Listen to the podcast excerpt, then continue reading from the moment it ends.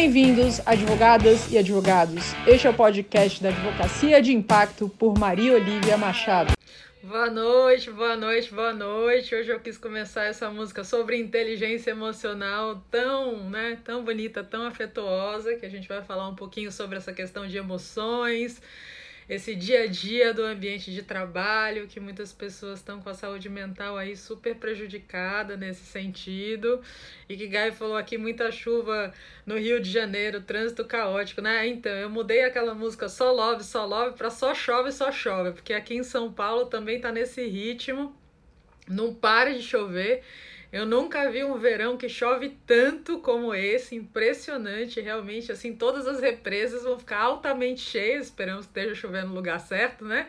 Para não faltar água tão cedo no país, né? Então, assim, chuva é o que não falta nesse, nesse verão desse ano, completamente diferenciado em todas as regiões. E, gente, vamos lá, vamos falar sobre esse assunto que, que eu gosto tanto, que trabalho com os meus advogados, que é sobre essa questão realmente da inteligência emocional, que é um ponto que a gente tem visto que tem faltado né, no mundo corporativo. Acredito que no mundo corporativo hoje em dia acaba tendo. É, uma relação né, que já não comporta mais com o mundo de hoje, com essa necessidade dessa humanização nas empresas, né? E às vezes até de humanização no mundo. Acho que hoje em dia a gente tem muitas pessoas, está faltando seres humanos, né?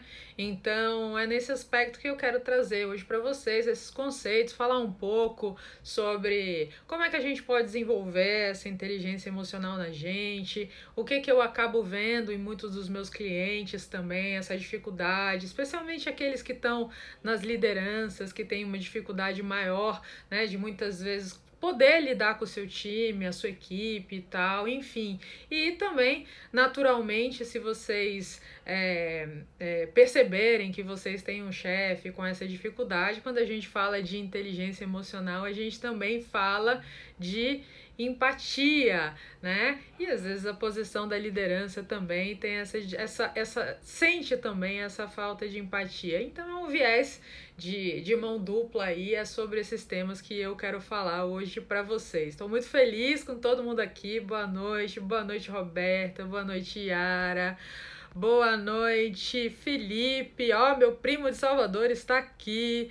Letícia, ADV Sartori, Alves Suéder, Bruno Bianchi Dominato, Daniela Chagas, Ikigai, Juno Nesf, é, Milton Ferreira. Gente, obrigada. Crepaldi Batista, Simone, querida Simone, Bonito Margarida, diretamente de Londres. Olha que delícia. É, fico feliz, gente, de vocês. Alexandre, que foi o primeiro a entrar, obrigada por vocês estarem aqui. E fiquem à vontade, né? Vocês sabem que o objetivo aqui é essa interação. É, se tiverem dúvidas, coloquem suas dúvidas aqui sobre essa questão de inteligências emocionais, de inteligência emocional, porque o objetivo da live aqui, apesar de da fala ser maior minha, mas o objetivo é a interação mesmo, a gente poder fazer essa troca. Eu vou amar se vocês fizerem essas interferências e trouxerem aí esse enriquecimento daquilo que vocês têm dúvida, daquilo que vocês passam, daquilo que vocês querem é, trocar comigo e com a gente.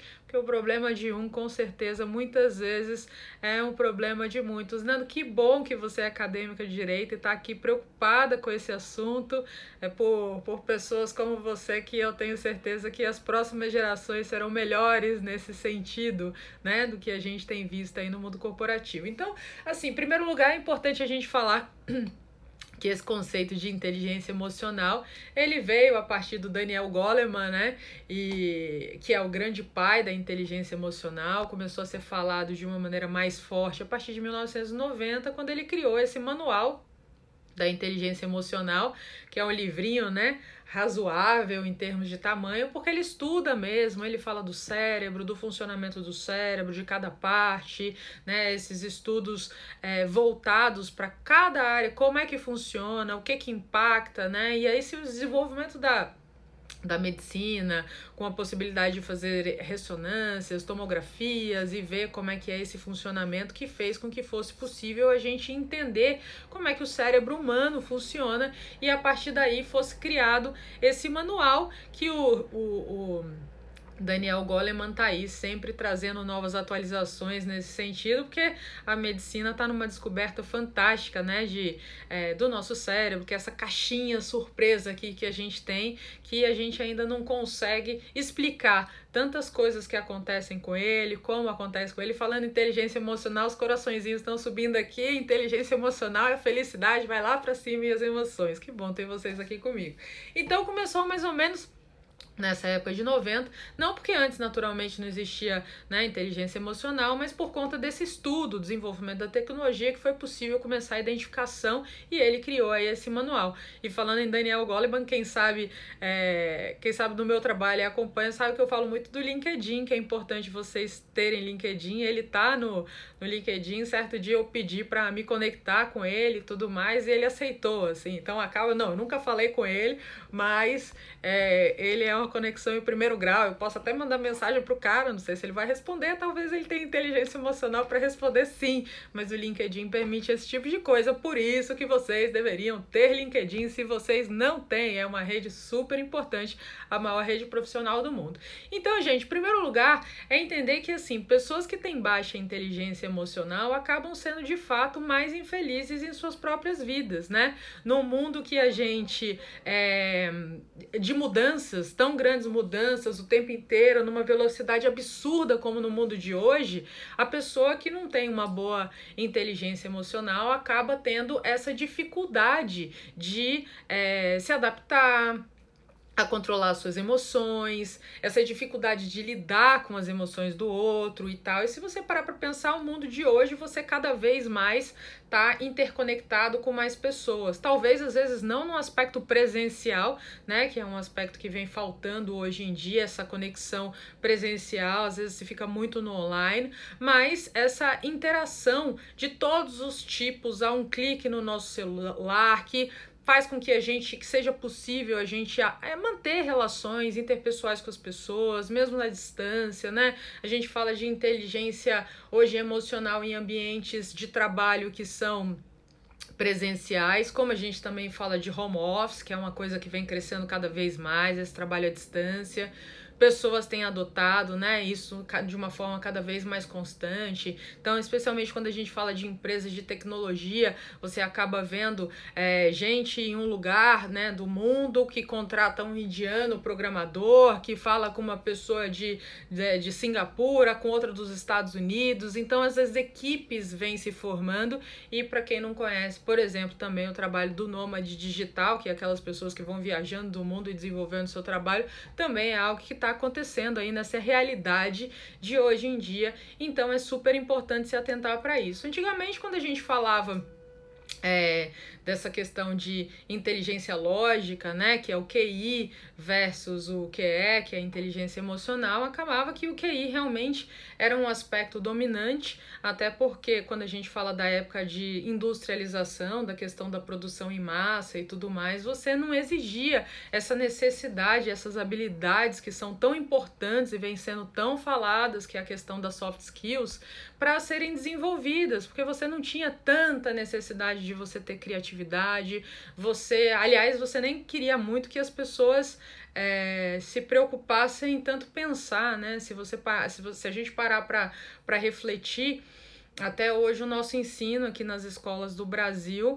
eles estão bem atrás do que deveria é, de fato ser criado, porque a gente ainda tem um ensino que a gente passa 12 anos tentando descobrir aquela resposta que o professor quer, né? Então descubra X, dentro de uma resposta que o professor quer, ao invés de você ter problemas que as, as crianças possam se unir, por exemplo, de uma maneira criativa e não ter uma única resposta, na verdade, uma possibilidade de inúmeras respostas para a solução desse problema, o que faz com que a gente fale dessa, desse desenvolvimento das soft skills, não só do trabalho em grupo, a tomada de decisões, a como lidar com conflito, a criatividade, que é uma competência tão excepcional no mundo de hoje. Então, as nossas escolas acabam não treinando as crianças, né, ainda nessa questão desse desenvolvimento dessas habilidades, coisa que no mercado é fundamental. Então, aqueles que são pais e estão por aqui,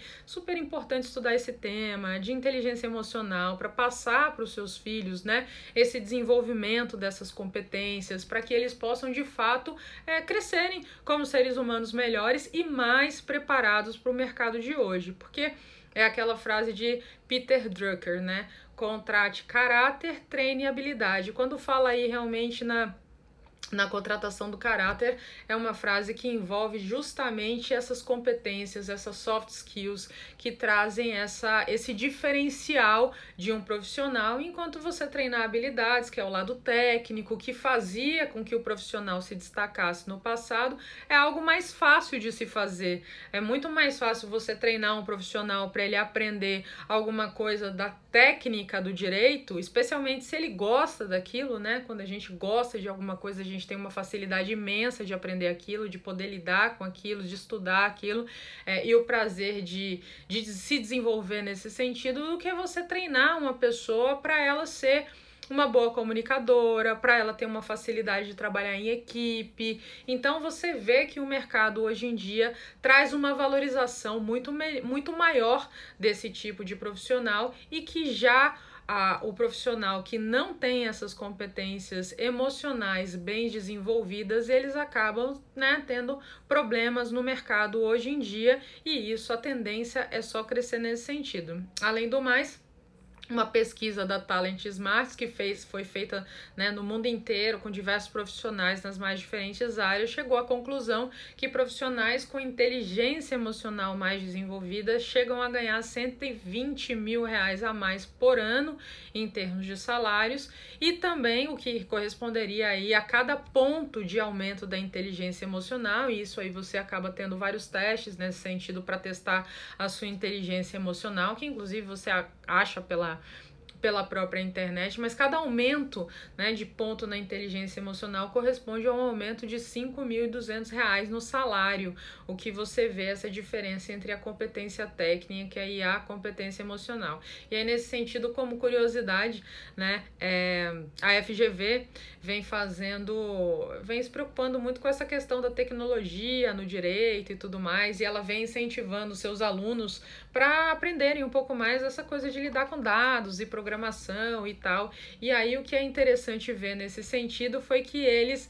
Oi, Thaisa! Foi que eles. É fazendo uma, uma, uma análise né, do, dos alunos do direito, né, de lidar com programação, de lidar com dados e tudo mais, a maior dificuldade desses alunos foi de fato lidar com times. E a, a parte de programação eles trouxeram que foi super fácil, que foi tranquilo desenvolver, que não é nenhum bicho de sete cabeças, né, para aqueles advogados que não estão aí super adaptados a essa parte de de computação.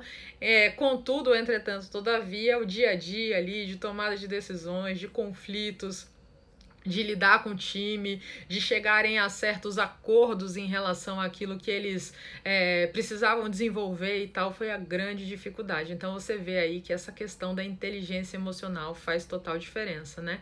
E para o advogado, o que acontece é que quanto mais o advogado vai subindo na carreira dele, mais ele precisa de um desenvolvimento dessa inteligência emocional, porque ele vai passando, né, ele vai saindo da, da necessidade de entender das habilidades técnicas que você pega um estagiário, você pega um advogado júnior. É claro que para ele ser um bom advogado, ele precisa ter a técnica da profissão, né? Saber o direito material, saber o direito processual, como é que ele vai usar isso no dia a dia para poder ajudar os clientes deles e tal.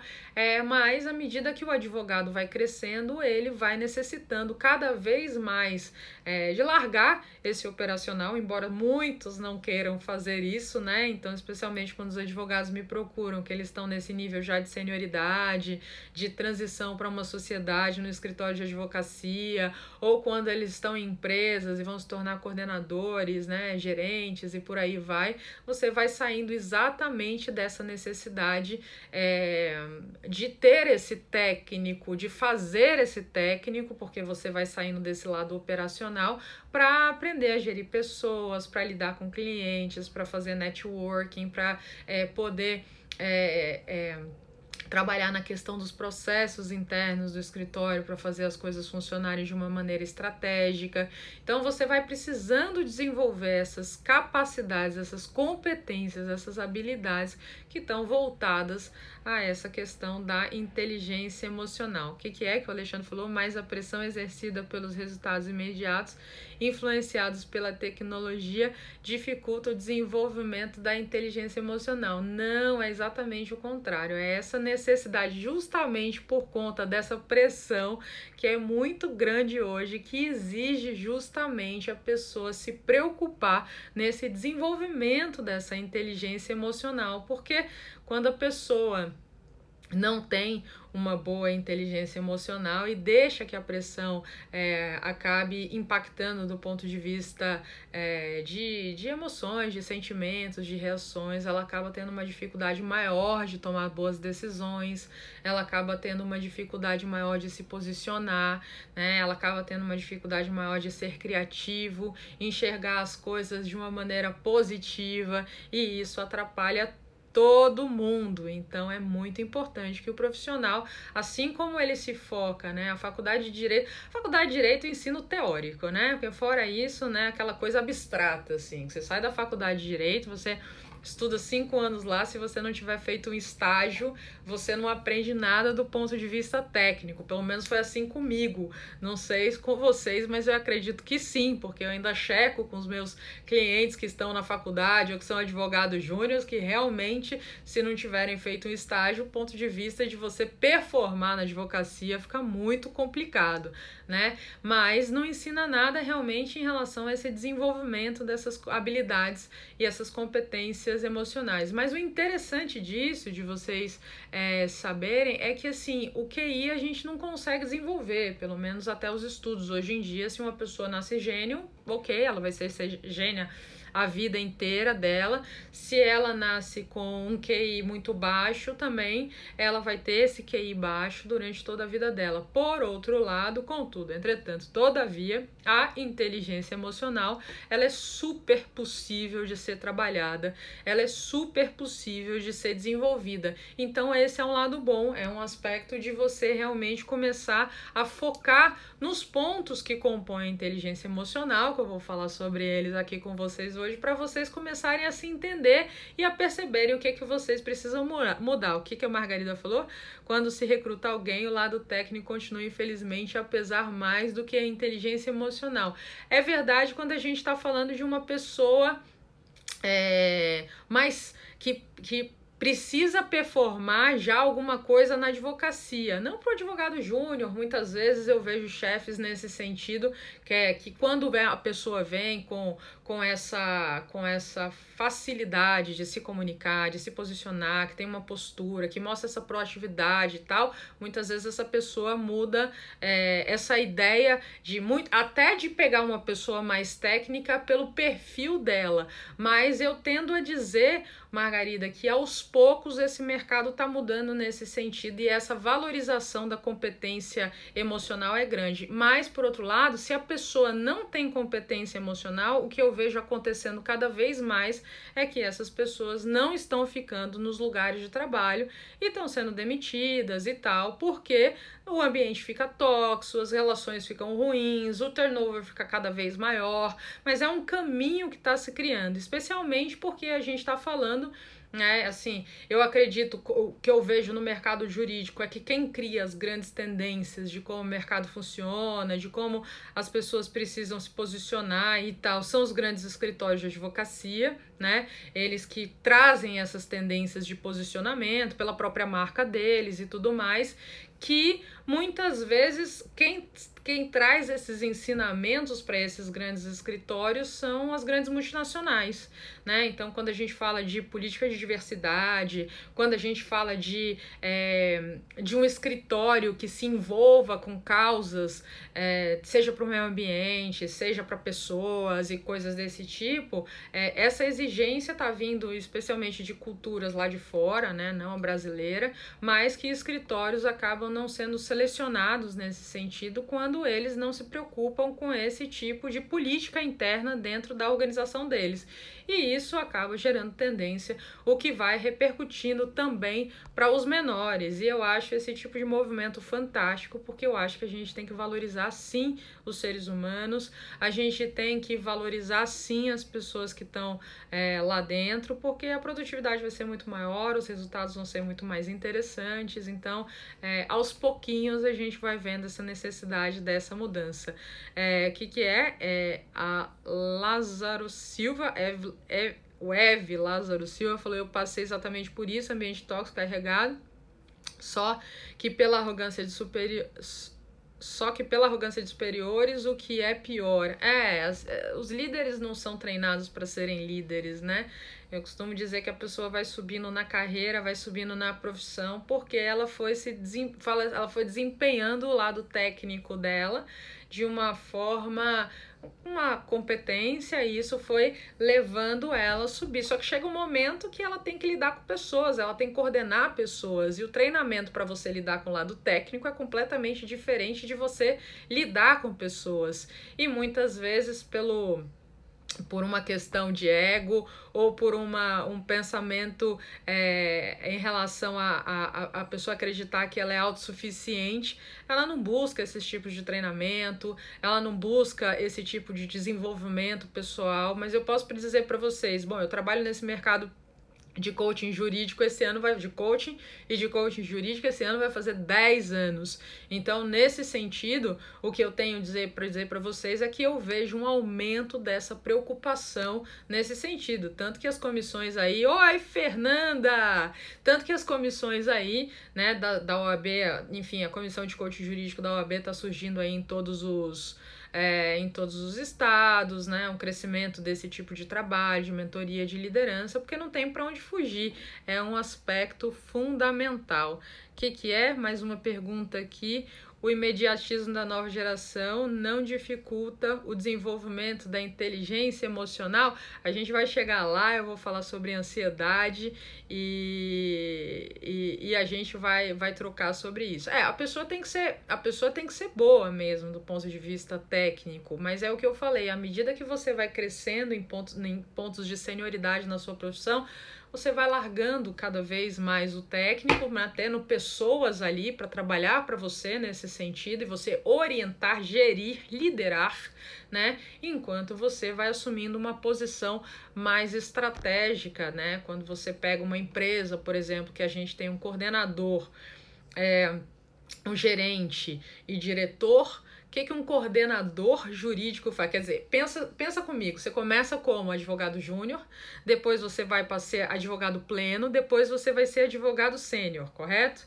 Aí numa empresa, depois você vira coordenador jurídico, você vira gerente jurídico e você vira diretor jurídico. O que, que um coordenador faz?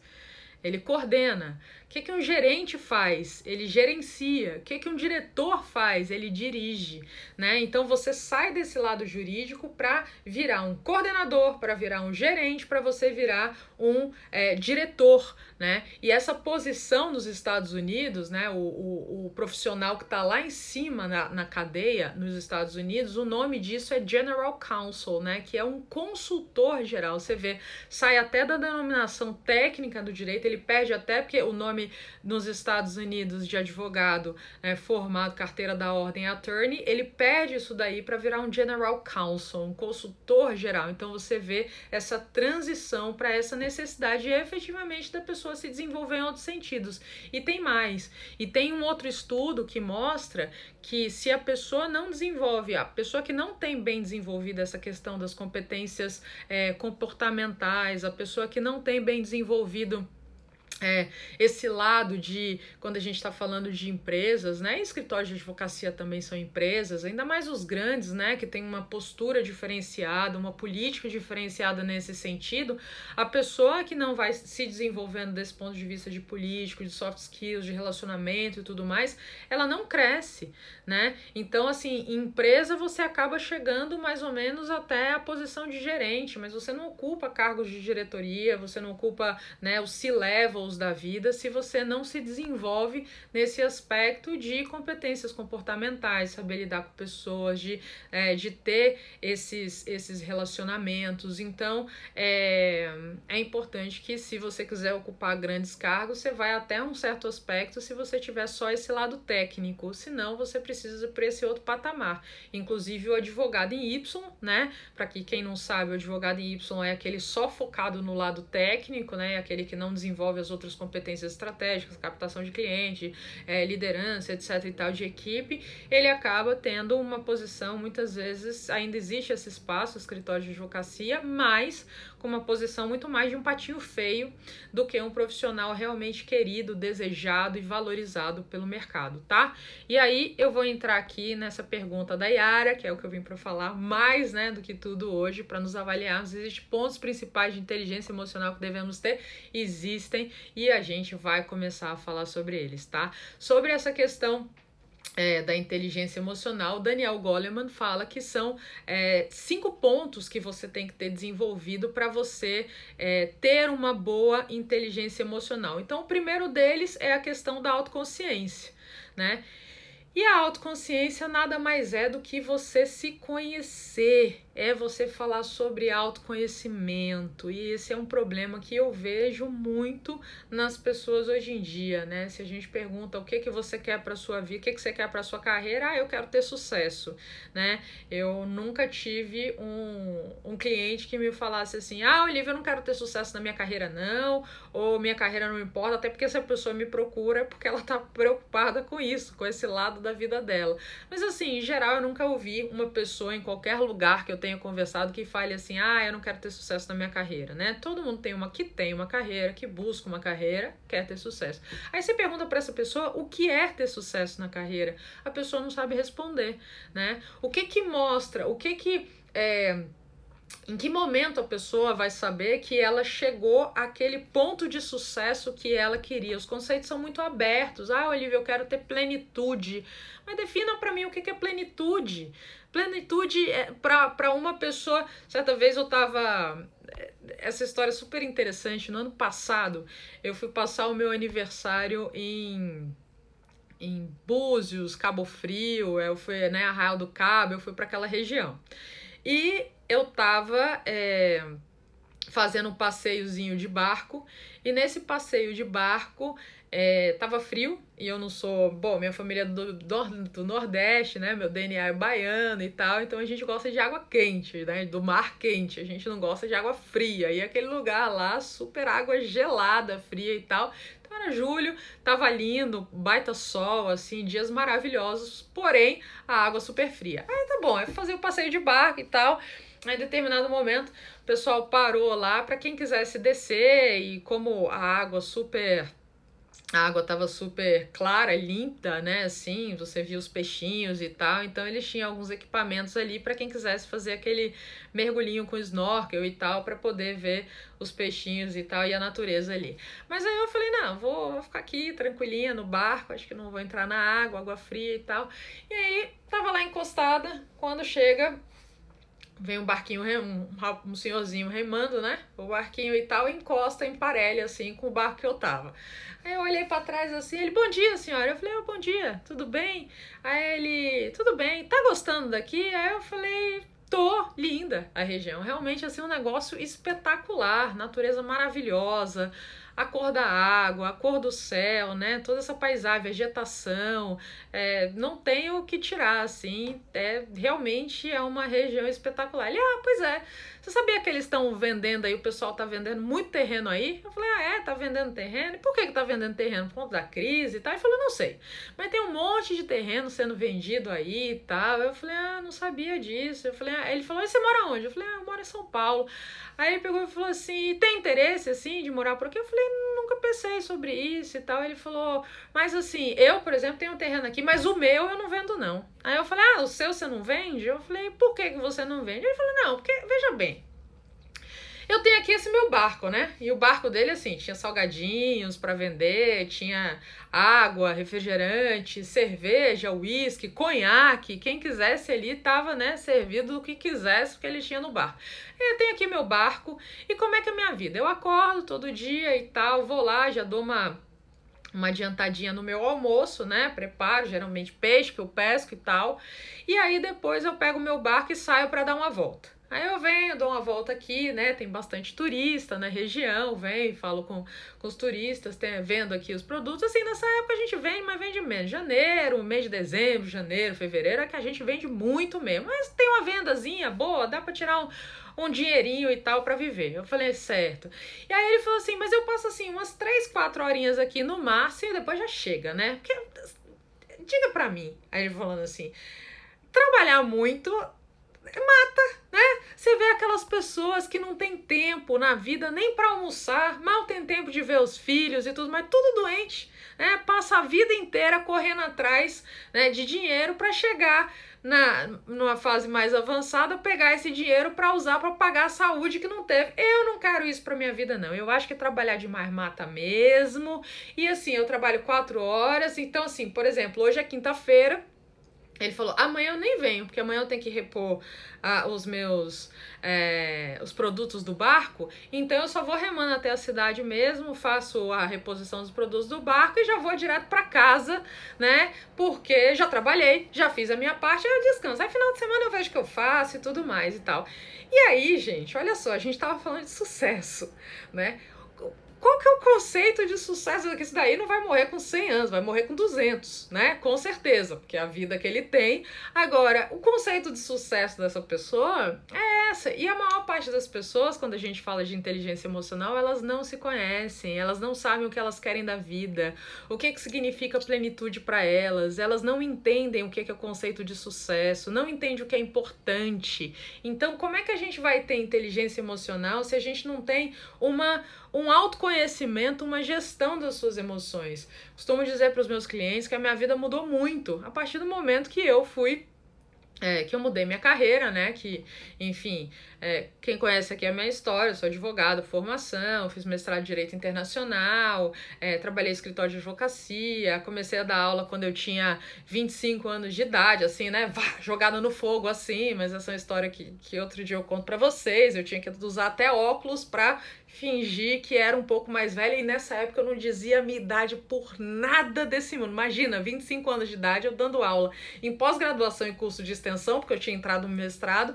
e tinha pessoas ali mais velhas com às vezes com 50 e poucos anos e eu dando aula para aquela pessoa. Na hora que eu entrava na sala de aula, era aquele timing assim de pegadinha, não, da onde ela vai sentar. Aí na hora que eu não sentava e falava bom dia, pessoal, é, era um time de pegadinha, né? O corpo humano, assim, ele reage. Quando ele toma surpresa, quando ele tem surpresa, ele, ele o, o cérebro dá uma parada para entender se aquela surpresa é positiva ou negativa. Então tinha aquele tempo de surpresa que eu era a professora dessa galera, né? Então, assim, ó, jogada na fogueira desde mais cedo.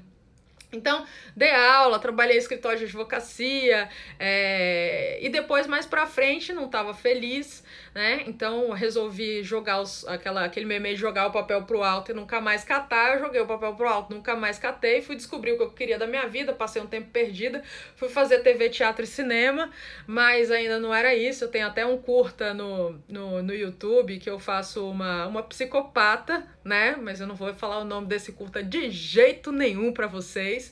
E é, mas ainda não foi esse caminho, e foi quando eu descobri o coach na minha vida que é, e aí eu tô aqui. E minha vida mudou totalmente nesse sentido, porque eu passei a me conhecer muito mais realmente com esse trabalho, começar a me entender.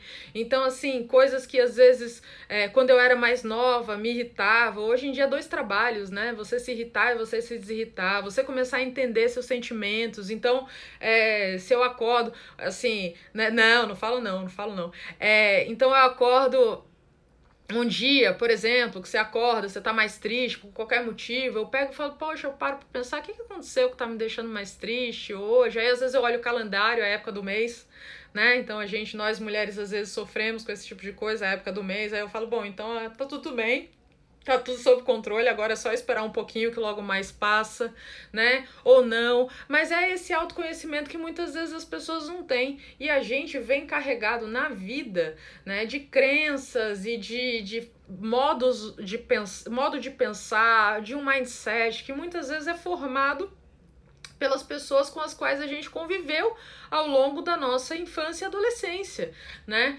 Então, quando a gente chega na fase adulta, tem um monte de coisa que não serve pra gente. Que legal, Margarida. Tem um monte de coisa que não serve pra gente, mas que a gente continua às vezes repetindo porque a gente não para para pensar sobre isso, sobre o que nos faz feliz, sobre aquilo que a gente quer, sobre o que a gente busca construir, né? Eu falo isso algumas vezes, trabalhar dá trabalho. Se você não trabalha com aquilo que você gosta, você vai ter mil vezes mais trabalho do que se você trabalhasse com aquilo que você gosta, que te dá prazer e te faz feliz. E, gente, qualquer profissão, qualquer lugar que você se encaixe no mercado, a exceção de um mercado que está em tendência, assim, decadente por conta da tecnologia e tudo mais, não tem como não ganhar dinheiro se você é bom.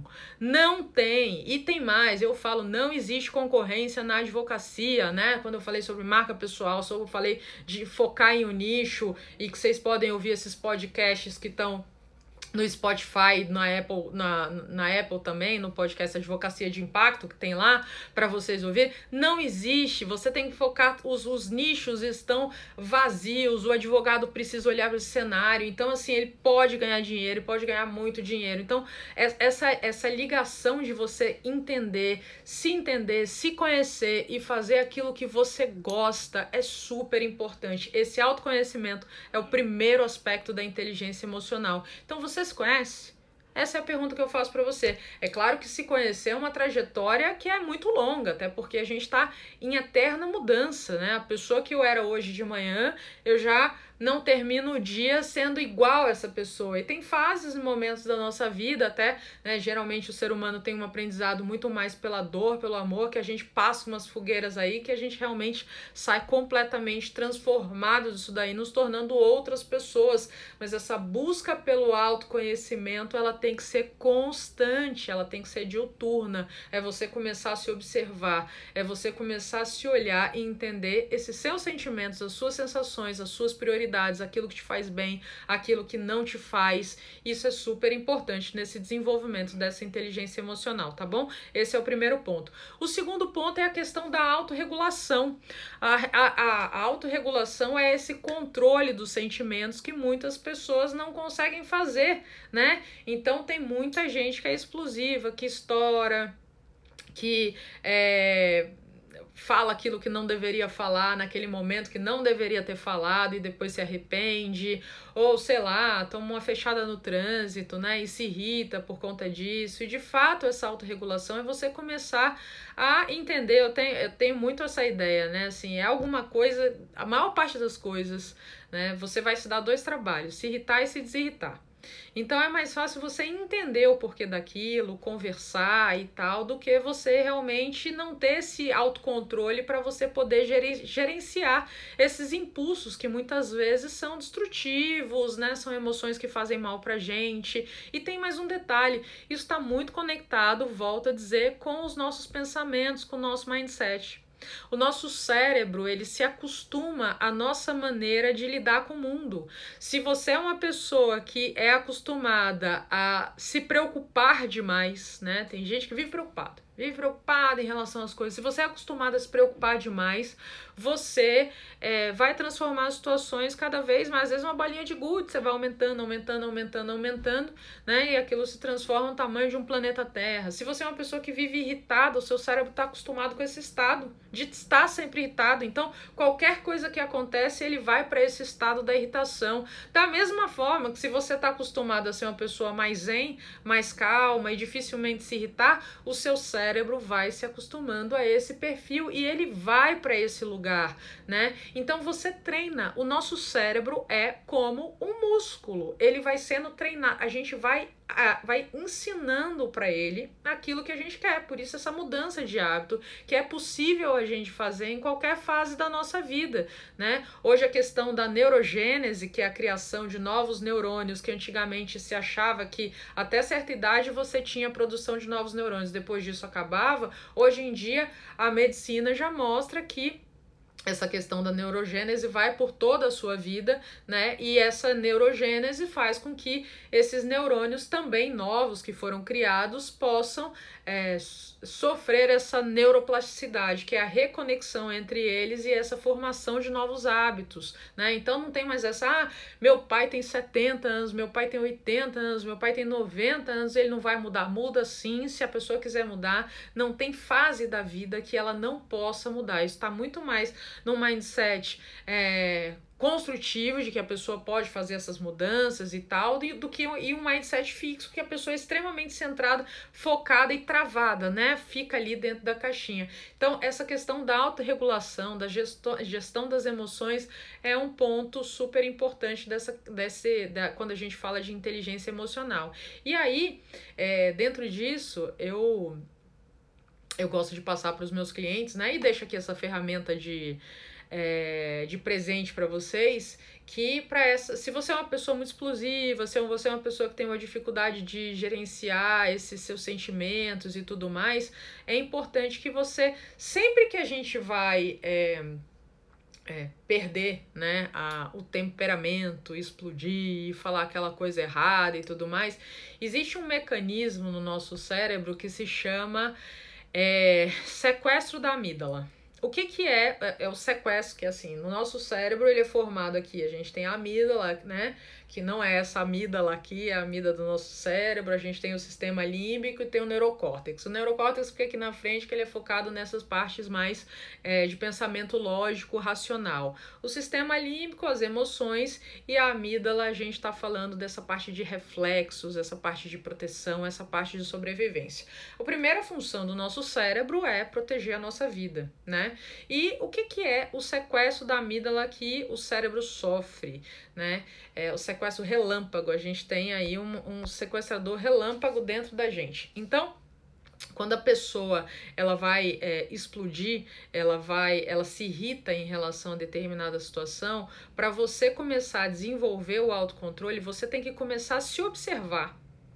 A observar o seu comportamento, o, o seu corpo, as reações do seu corpo, as reações fisiológicas do seu corpo, para você começar a entender o que que acontece quando você vai, ó, puff, né? Aquela história do ainda mais quem tem pavio curto e tal. Então, assim, eu já observei, por exemplo, que quando uma situação tá me irritando e que eu vou explodir em relação a determinada coisa, eu começo a tremer.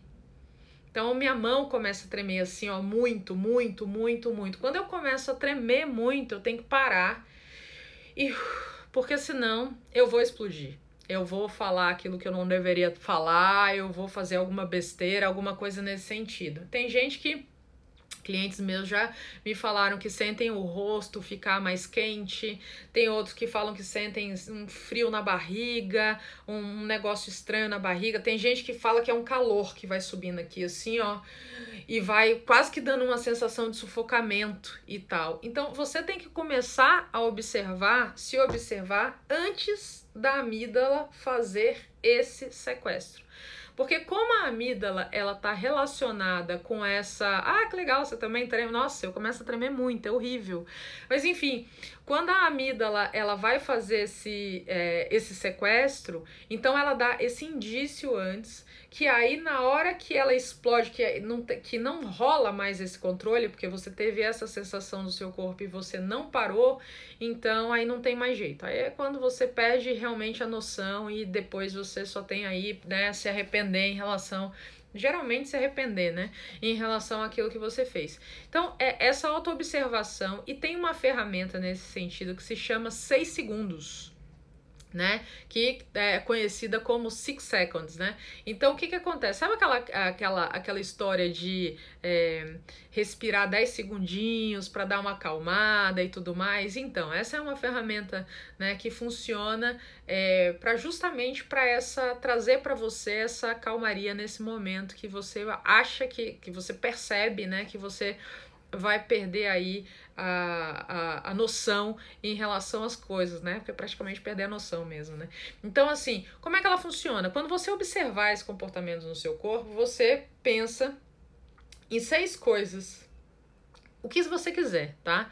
Você pode pensar, por exemplo, no nome de tentar lembrar seis capitais do leste europeu, né? Então, é, você pode pensar, sei lá, Budapeste, Moscou, é, Cracóvia, eu nem sei as outras, mas enfim, né? Seis capitais do leste europeu, é, é, tem Praga também e tal. Então você tenta lembrar de, de, de seis coisas, ou seis nomes de cachorro, ou é, seis nomes de cidades que começam com a letra é, S, né? Salvador, São Paulo, é, travei. Então, quando você vai pensar nesse tipo de coisa, você acaba tirando o seu cérebro desse modus operandi. Oh, Elisandra! Tanta gente bacana aqui hoje. Você vai tirando esse seu cérebro desse modus operandi de irritação e você se centra nesse sentido. Você pode pensar também nos seis nomes das pessoas que mais amam você. E quando você pensar no nome das seis pessoas que mais amam você, você acaba se conectando com aí esse sentimento positivo e de repente essa sensação de irritação que você ia ficar, é, é, que você iria explodir, você não explode mais. Você fica mais presente na respiração, né? Pois é, então você, você, você tira daquela situação que né, é uma maneira diferente de fazer, mas aí você foca em você mesmo, tira daquele. O objetivo é tirar daquela situação que tá te irritando, daquilo que tá né, indo te levando a explodir, que está fazendo essa, o seu corpo reagir dessa maneira. A respiração também é uma linda coisa para se fazer. Mas a ferramenta Six Seconds é voltada para isso. É seis coisas para você lembrar, para de repente tirar daquele pensamento que está fazendo ali você se irritar. O próximo ponto, que é o terceiro ponto da inteligência emocional é a questão da automotivação, né? Então é uma pessoa que realmente ela consegue, ela não precisa dos outros, é, precisa lembrar de testar, é realmente difícil, mas é, tudo na vida é você vai acostumando, então você foca nesse sentido para você é, ir se adaptando a essa a esse tipo de, de, de, de né, de, de usar isso na hora que você estiver na situação. E aqui a pergunta do Emerson sobre o imediatismo na nova geração não dificulta o desenvolvimento da inteligência emocional. Dificulta por porque o Brasil hoje em dia é o país mais é, ansioso do mundo. Ó que legal, né? A gente tá, né, ótimo assim nessa nessa nessa pesquisa. É o país mais ansioso do mundo e a segunda depress... a segunda doença mental que segue a gente depois da da ansiedade é a depressão. Então, essa essa ansiedade, você querer tudo para ontem e tal, é uma dificuldade sim para você desenvolver a inteligência emocional, mas eu volto naquela questão de autoconhecimento e agora de autorregulação, que foi o segundo ponto que a gente falou, de você entender o que te leva a ficar ansioso, né? Porque faz sentido você estar tá ansioso ou seu cérebro tá operando já no modo ansioso do tipo, a primeira tá ligada e já fica ali nesse modo ligado, né? Né? Quase que eternamente. Eu falo isso para os meus clientes mais novos, é uma loucura. O pessoal mais novo já chega assim numa pilha, parece que assim, tem 24 anos e parece que a carreira já tá chegando ao fim, né? Se a pessoa no ano seguinte, assim, se em três meses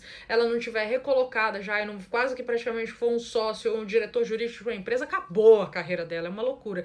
Então, é, calma, tem que dar uma segurada aí na onda, efetivamente, porque é um processo. Então é começar a entender esses pontos daquilo que você não está equilibrado e tal, para você fazer essa autorregulação que volta a dizer é o segundo ponto. Então, terceira automotivação, né? Então, essa automotivação de fato é a motivação intrínseca, é você é, conseguir se é, ser compromissado com aquilo que você busca para sua vida, é você ter iniciativa, é você correr atrás, é você não ficar dependendo dos outros para irem, é você ser protagonista da sua vida, é você.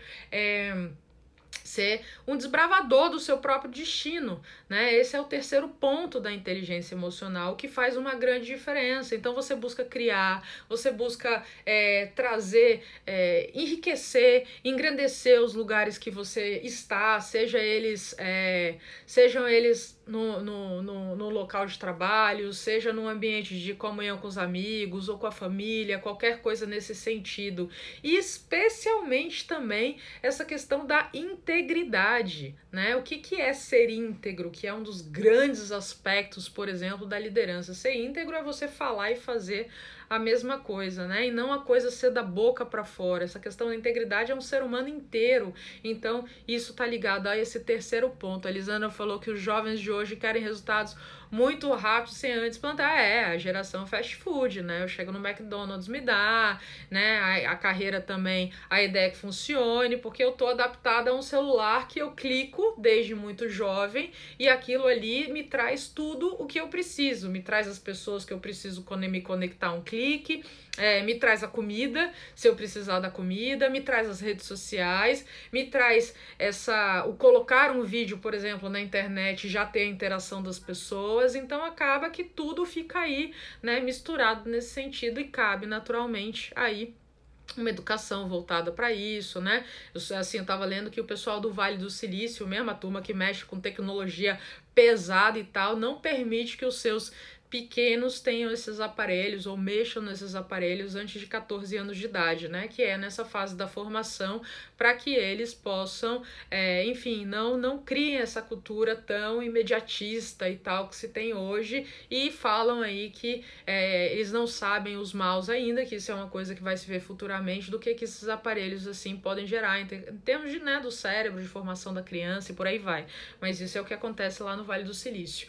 O quarto ponto da inteligência emocional é a questão da empatia. É um dos aspectos que mais está faltando no mundo de hoje. É a gente poder olhar para o outro, né, os sentimentos do outro, aquilo que o outro precisa. Nos ambientes de trabalho falta muito isso, que eu vejo muitas vezes os líderes, né? Vou conversar com clientes meus e tal que trabalham com as suas equipes e muitas vezes não sabe o que que a sua equipe, por exemplo, por que que a tua equipe acorda, eu pergunto, por que que a tua equipe acorda todo dia para vir trabalhar? O que que faz eles virem trabalhar aqui? O que que eles, é, o que que eles é, é, gostam de fazer aqui no trabalho? O que que eles não gostam de fazer, né? Então, por exemplo, Certa vez eu trabalhei no escritório de advocacia é, que um dos do, das pessoas que trabalhavam lá, um dos colaboradores, ele, ele não queria férias né? Assim, aquela coisa de associado e tal, né? Não era CLT. Ele não queria férias, ele não precisava tirar férias. Ele falava, eu não quero férias. Por outro lado, o que, que ele queria? Ele tinha uma família dele que morava aqui no interior de São Paulo e ele preferia, assim, o que ele combinou foi que para ele era importante que toda vez que tivesse feriado que pudesse ser emendado, que ele não fizesse parte daquele grupo que teria vir, que vir trabalhar no meio do feriado. Né? Então, isso que foi acordado com relação a, ao, ao escritório e ele ficava feliz nesse sentido. Então, ele podia. O que, que era importante para ele? O que era importante é ele poder emendar todos esses feriados sem ter que trabalhar ao invés de tirar férias. Então, a empatia é você se colocar no lugar do outro, é você entender a situação que o outro está vivendo. Por que, que às vezes um colaborador está performando, performando bem e em determinada situação ele para de performar ou não performa tão bem? Dia desses eu estava com outro cliente também que no final do ano, eu não sei o que aconteceu, é há uma regra chamada de platino que diz que trata o outro da maneira que ele quer ser tratado. Exato, porque nós somos diferentes, né? Se a gente trata o outro da maneira que eu gostaria de ser tratado, acaba que não é bem empatia, é a maneira que eu gostaria, mas que não necessariamente poderia ser a dele, né? Mas enfim, é você se colocar no lugar do outro para poder entendê-lo, é realmente olhar por um ponto de vista que é o ponto de vista dele. E aí eu tava nesse escritório de advocacia, que aí no final do ano teve um trabalho lá para ser feito e tal, e aí um advogado, na verdade uma equipezinha assim, que mandava super bem de acordo com esse líder e tal, não entregou. Mas assim, não entregou uma coisa que era relativamente simples assim. E ele ficou bem pé da vida, sabe? Ficou bem irritado porque a equipe não entregou esse trabalho, como assim e tal e tal. E a gente estava fazendo esse trabalho juntos e ele veio para mim e falou sobre essa história e ele queria saber de mim o que, que eu achava, como que ele tinha que abordar essa situação que eles não entregaram. E aí eu comecei a entender um pouco mais por ele. Eu falei, mas as pessoas são comprometidas, são responsáveis, são que ele tava ah, querendo matar, né? Autocontrole aí, quase indo pro pro buraco. E aí eu perguntei para ele o que que fez eles, né, assim, cessar. Ele falou: "Não, porque depois tinha happy hour, o pessoal ia sair para tomar cerveja e tudo mais". Eu falei assim: "Mas eles são pessoas responsáveis, são pessoas comprometidas, são, são, Olivia, isso são". Eu falei: "Alguma vez eles deixaram de entregar alguma coisa e tudo mais?". Ele falou: "Não, que eu lembre, nunca deixar". Eu falei: "Cara, você não pode ter essa reação". Você não pode ter essa reação. Você tem que chegar para tua equipe, né? Em primeiro lugar, ter empatia, né? E autorregulação, né, para você não estourar em uma situação, que tudo bem, pode não ter sido uma situação que você estava aí é, esperando, ou você, você não, não imaginava que eles pudessem ter esse tipo de reação, mas você não entendeu nem o que aconteceu, ou você já sabe o que aconteceu. É, não, não sei, por isso que eu tô conversando aqui com você, para saber como que eu vou abordar e tudo mais. E você vai chegar para eles e você vai perguntar, numa boa, o que é que aconteceu? Porque você não vai explodir em cima de pessoas que são competentes, que são responsáveis, que isso aconteceu uma vez, né? E você não sabe o que aconteceu no dia. Né? E mesmo assim, ainda que seja um dia que, sei lá, rolou um saco cheio assim de final de ano, sabe? Aquela semana, né, que tem na escola, semana de saco cheio e tudo mais. Na boa, você como liderança, você tem que buscar entender e ter essa empatia em relação à sua equipe, porque Primeiro porque a gente comete erros, depois porque a gente não tá todo dia ipi ipi urra, tem dia que realmente a gente precisa de um, um time, e talvez isso seja uma maneira deles te demonstrarem que no final do ano eles estavam exaustos por uma série de motivos, que você me falou, que teve um, um puxadão aí, e enfim, aconteceu. Então, muitas vezes falta simpatia, as pessoas, né, performam, fazem, acontecem e tal. É e, e, muitas vezes não são nem reconhecidas, né? Mas quando elas erram e tal, tomam na cabeça. Gente, ó, é o seguinte, faltam dois minutos pra live acabar, tá? Mas eu não acabei a minha, a minha, é, a minha troca aqui com vocês sobre inteligência emocional, então vai cair mas logo na sequência eu volto para a gente poder terminar os pontos dessa inteligência emocional, tá bom? Então vai depois mais uns 10 minutinhos aí para a gente poder terminar esse assunto. Mas então eu, eu vou voltar, eu não vou, não vou deixar o assunto sem acabar, não. Então, assim, é, esse ponto da empatia é muito importante, né? Você de fato conversar com a sua equipe, e isso também serve para a turminha mais nova que está aqui na live também, vocês têm que entender o seguinte, gente: lideranças muitas vezes elas ficam muito isoladas, né? É uma posição muito sozinha do líder, né? Em escritórios de advocacia, em departamentos jurídicos e tal. É claro que eu entendo também que muitas vezes essas pessoas é, não, não ajudam no sentido de é, permitirem ou deixarem um espaço aberto para essa comunicação, para que a equipe venha é, conversar com eles para trazerem feedbacks, né, para ter essa troca e tal. Mas, assim, eu vou falar para vocês que a maior parte dos líderes que eu trabalho, pelo menos que me procuram para fazer um trabalho de coach, eles me dizem ser acessíveis, né? Embora eles não bem sejam assim, né? É, a Dani falou: sensacional sua colocação. A empatia em um ambiente de trabalho muda o cenário do dia a dia de qualquer pessoa. Muitas vezes as pessoas precisam totalmente. Eu super acredito nisso, super incentivo esse tipo de coisa e tal. Então, assim, é, é uma riqueza sem fim, né? Certa vez eu vi um vídeo falando sobre o Museu da Empatia, né? O que aconteceria se no mundo a gente tivesse esse museu ensinando para as pessoas a empatia, com interação, com isso, com aquilo. Simplesmente fantástico. Ó, a live vai cair em 5, 4, 3, 2, 1. Mas eu volto, eu vou voltar agora, eu vou voltar agora. Então o que que acontece? As lideranças muitas vezes eles acreditam que eles deixam esses espaços para as pessoas é, poderem falar, mas as pessoas por temor reverencial, né, medo de é, medo de, de, de falar qualquer coisa e perder o emprego, coisas desse tipo, não vão, né? E eles é, mas o, o, também eu acho que parte um pouco, e isso eu já vi em vários escritórios de advocacia, trabalhando. É...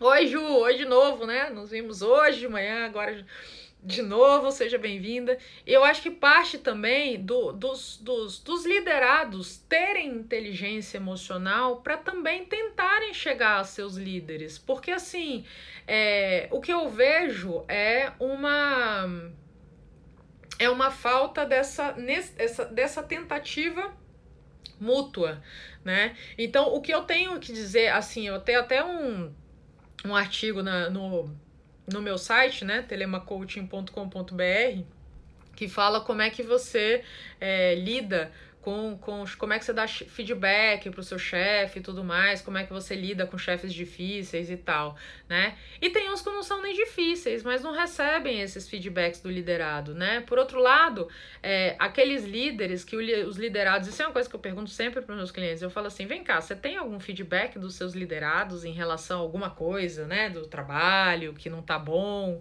ou em relação ao escritório de advocacia, ou departamento jurídico, aí alguns deles me falam, não, Olivia, Não tem não. Acho que tá tudo bem, porque ninguém diz nada. Eu falei, não. Se ninguém diz nada, é porque não tá nada tudo bem. Porque assim, quantos aqui de vocês têm a casa de vocês, né? Então eu pergunto isso, a pessoa, ah, tem, não sei o que lá. Eu falo, sua casa é perfeita? Aliás, você é perfeito. Se você tem total ingerência em relação a você, a você se tornar uma pessoa melhor e tem vários pontos em você que você sabia que você mudaria, que nem você é perfeito, porque ninguém é perfeito, né?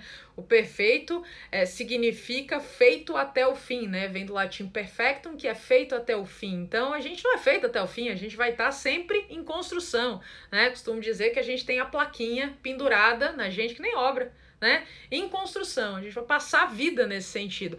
Então, assim, se nem a gente é perfeito, como é que as, se as pessoas não vêm para trazer que seja, fazer uma crítica construtiva, não precisa reclamar, não, né? E, enfim, trazer um conflito de uma maneira de motim ou algazarra, nada disso, mas se não tem reclamação, é porque não tá tendo essa liberdade, esse espaço de troca e de comunicação. E isso é importante vocês se atentarem. E volto a dizer, para aqueles que são liderados, aqueles que são mais jovens, tentem buscar, conversar com seu chefe, né? Se a pessoa se fechar completamente a isso, ok, ela não está disposta a ouvir, aí você tem que avaliar se vale a pena ficar naquele lugar, está agregando para você, se você gosta de trabalhar com esse líder ou não, né? Mas também o nem tentar chegar. Várias vezes eu já tive é, clientes meus que eu incitei essa questão de tentar chegar, de conversar, levar um feedback, trocar uma ideia e tudo mais, e que, ó, super funcionou muito bem. Então eu vejo esse afastamento muitas vezes das duas partes, que sim, a responsabilidade maior da liderança, né? Eu sempre falo isso, sempre a responsabilidade maior é da liderança, é que nem pai e mãe numa família, tem responsabilidade maior, não tem jeito. Mas também não custa às vezes a gente poder dar uma ajudinha se der, né? Que que o Deixa eu ver aqui, o Ev Laz Lázaro Silva falou: no meu último emprego, depois de quase dois anos, fui desligado sem qualquer feedback negativo. Em público, sempre elogio. É um terror, né? É assim, realmente muitas vezes não se dá feedback, não, se, não o, o feedback é muito aberto. Né? Vou fazer uma live ainda aqui sobre só sobre essa questão de feedback, reconhecimento, sobre, enfim, sobre liderança tá? Vou fazer uma live sobre liderança para vocês, porque eu acho que é um tema que super vale. É, e acaba isso acontecendo, que é uma tristeza. Enfim, também é importante haver uma cultura no escritório de abertura e comunicação transparente. As pessoas devem sentir que podem falar à vontade. Você concorda em gênero no grau. Agora, tem dois detalhes, né, nesse sentido. Primeiro é ver a cultura do brasileiro. né se você, por exemplo, pega as multinacionais no mundo, né? Não sei, não sei aí, você, Margarida, tá em Londres, como é que é a cultura aí. Mas aqui, assim, multinacionais, é, assim, 90% dos processos das multinacionais estão aonde? Ah, é, Brasil, meu Brasil, aqui, brasileiro, né? Então, assim, e por quê? Porque o brasileiro, ele não se comunica. Ele não vai tentar é, fazer um acordo, conversar com a outra parte para resolver a situação. Não, não faz isso. Então ali já judicializa a questão ao invés de se comunicar. Então você vê que a gente tem um problema sério de comunicação aqui no Brasil, né? E vocês aqui, advogados que estão aqui comigo, vamos pensar em relação a isso, ao invés de judicializar tudo, tem como prevenir, tem como fazer né, uma mediação, tem como fazer um acordo, tem como ser tipo, porque a gente precisa mudar esse cenário no Brasil, né? E o outro ponto também é porque tem gente que, assim, não tenho, o que eu vejo assim, é pessoas mais. Como as pessoas não se conhecem, como as pessoas não têm autorregulação, como as pessoas não, não entendem do seu mindset. Tem aquelas pessoas que nasceram para reclamar. Não importa o que você faça, não importa o que de bom que você faça, vai estar tá ruim. Vai estar tá ruim porque a ideia é reclamar, porque a ideia é falar mal, porque a ideia é criticar, né? Então, assim, é pensar, ter, desenvolver também o um mindset de trazer soluções né? Porque assim é muito difícil às vezes também pego, né? É, empatia. O bom é que, assim, como eu tenho uma, um range de cliente, né, de, de idade que vai dos 19 aos 85 anos, nas mais diversas fases da carreira, eu tenho a possibilidade de ver a galera passando pelos diversos problemas, nas mais diversas fases. Né? Então entendo, empatizo bastante com a turminha mais nova, como empatizo também com a turminha que já está né, em posições de liderança e tal nesse sentido. É complicado para as duas partes. Então, essa você olhar pelo olhar do outro, você se colocar na posição do outro, do líder que muitas vezes está isolado, que não sabe o que está acontecendo, que tem uma dificuldade, você tentar se aproximar dessa pessoa é um aspecto positivo e você acaba sendo protagonista dessa, dessa mudança, né? Quando a gente a gente não pode mudar o outro, mas a gente pode mudar a gente. Quando a gente muda, a gente impacta três pessoas diretamente ao nosso redor, fazendo um efeito dominó em até 15 pessoas. Olha que que poder a gente tem quando a gente faz essa mudança. Então é importante se atentar para isso, né? Mas é, nessa questão da empatia é um desenvolvimento de cada um e é super importante que a gente pense pelo nosso viés, é aquela história, né? Cada um fazer a sua parte e dentro das organizações também, ajudar os líderes, os líderes buscarem ajudar os liderados, né? E procurarem fazer trabalho de liderança, que é fundamental. Eu falo isso pelo amor de Deus, desenvolvam a liderança de vocês. Porque do ponto de vista financeiro, né, do ponto de vista de bem-estar, do ponto de vista de produtividade, criatividade, resultados, de felicidade dos clientes, assim, vai ser um negócio, ó, né, em todos os sentidos para todo mundo. Então é importante focar nisso. E o quinto ponto da, é, da inteligência emocional é a questão das habilidades sociais, né, que é o fato de você saber se interrelacionar com as mais diversas pessoas, nos mais diversos ambientes. Então é você ter esse poder, desenvolver em você esse poder de influência, né? É esse poder de persuasão, né? E aqui fica, vale a pena falar sobre a diferença de persuasão e manipulação. Persuadir é você convencer uma outra pessoa de que aquilo é bom para ela, né? Então, por exemplo, quando você pega uma pessoa que está com obesidade, que é uma doença, né? É, e essa pessoa precisa se cuidar para, enfim, né? De repente tá com problema de pressão alta, tá com problema no joelho, tá com problema na coluna, tá com problema de. É, ah, por aí vai, né? Pressão, é, a obesidade traz uma série de problemas e você começa a mostrar para ela que ela precisa se alimentar melhor, que ela precisa se cuidar, que ela precisa de repente começar a fazer exercício físico, etc e tal. Então você tá ali persuadindo essa pessoa para o que é melhor para ela. Quando você persuade um cliente seu a comprar os seus serviços, a comprar o seu a sua entrega na advocacia, porque você percebe que você de fato pode trazer a solução para essas pessoas, você está é, fazendo isso porque você acredita nos seus serviços e que de fato, se ela comprar o seu serviço, você vai trazer uma solução de qualidade, você vai resolver o problema daquela pessoa, né? Que é para o que o direito serve, ou prevenir esse problema, né? Agora, manipular é o contrário. Manipular é quando você é, quer convencer a pessoa a ela fazer alguma coisa que não vai ser boa para ela, mas vai ser boa para você, né? Então, assim, aí é o do mal. Né? Enquanto persuadir é o do bem, a, o manipular é o do mal. Então, esse poder de influência, quando a gente fala aqui da habilidades é, é, da, da habilidades sociais, da, da inteligência emocional, é justamente você aprender a pessoa de pessoas, a comunicação, né? Como é que você se comunica, como é que você transmite sinais, né? Eu vou fazer uma live só sobre comunicação também, porque é um aspecto fundamental para o advogado saber se comunicar, comunicar do ponto de vista de linguagem verbal, de linguagem não verbal, de como você se posiciona em relação às pessoas, né? A própria liderança, essas habilidades sociais estão vinculadas à liderança, você é, poder influenciar positivamente as pessoas, especialmente inspirar. Né? Líderes inspiram, é aquela história de que você não manda as pessoas fazerem, você inspira para que elas façam, né? Nesse sentido, uma certa vez um Esse não deu muito bom. Um cliente me ligou é, do interior de São Paulo e falou: Ai, Olivia, tudo bem? Eu vi o seu trabalho, eu tô com uma equipe aqui que não tá dando. Pessoal não trabalha, o pessoal não gosta do que faz. Eu observo quando eu tô no escritório de advocacia, eles não têm nenhuma motivação. Eu tenho que ficar em cima, tenho que ficar cobrando. Só quando eu tô no escritório que eles trabalham. Eu não vejo vontade de crescer, eu não vejo motivação nele, eu não vejo proatividade, eu não vejo nada.